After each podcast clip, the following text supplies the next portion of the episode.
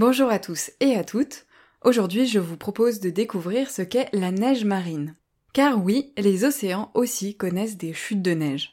Rien à voir cependant avec les flocons d'eau glacée qui tombent du ciel en hiver. Les flocons de neige marine sont en fait composés de résidus de toutes sortes.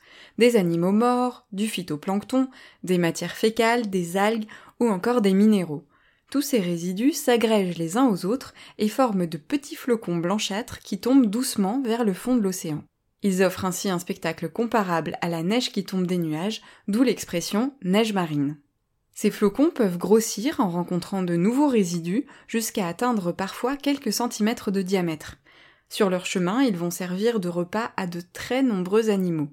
Ils sont tout particulièrement attendus par les espèces qui vivent dans l'obscurité. Car au-delà de 200 mètres de profondeur, il n'y a pas assez de lumière pour que les organismes qui accomplissent la photosynthèse se développent. C'est le cas par exemple du phytoplancton à la base de la chaîne alimentaire marine. Les résidus contenus dans la neige marine sont donc une aubaine pour les habitants des eaux profondes. Certains construisent même des structures en mucus pour piéger cette neige marine, trier les flocons et leur amener uniquement ceux qui sont à la bonne taille pour être ingérés. C'est le cas des larvacées de l'ordre des Copelata qui ressemblent à des petits têtards.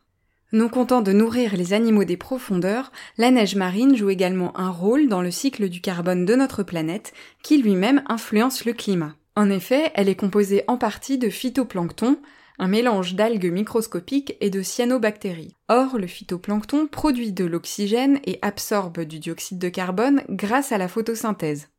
Les résidus de phytoplancton sont donc pleins de carbone, et c'est grâce à la neige marine que ce carbone finit par se déposer et sédimenter au fond des océans. Chaque année, 200 millions de tonnes de carbone sont ainsi piégées dans les fonds marins.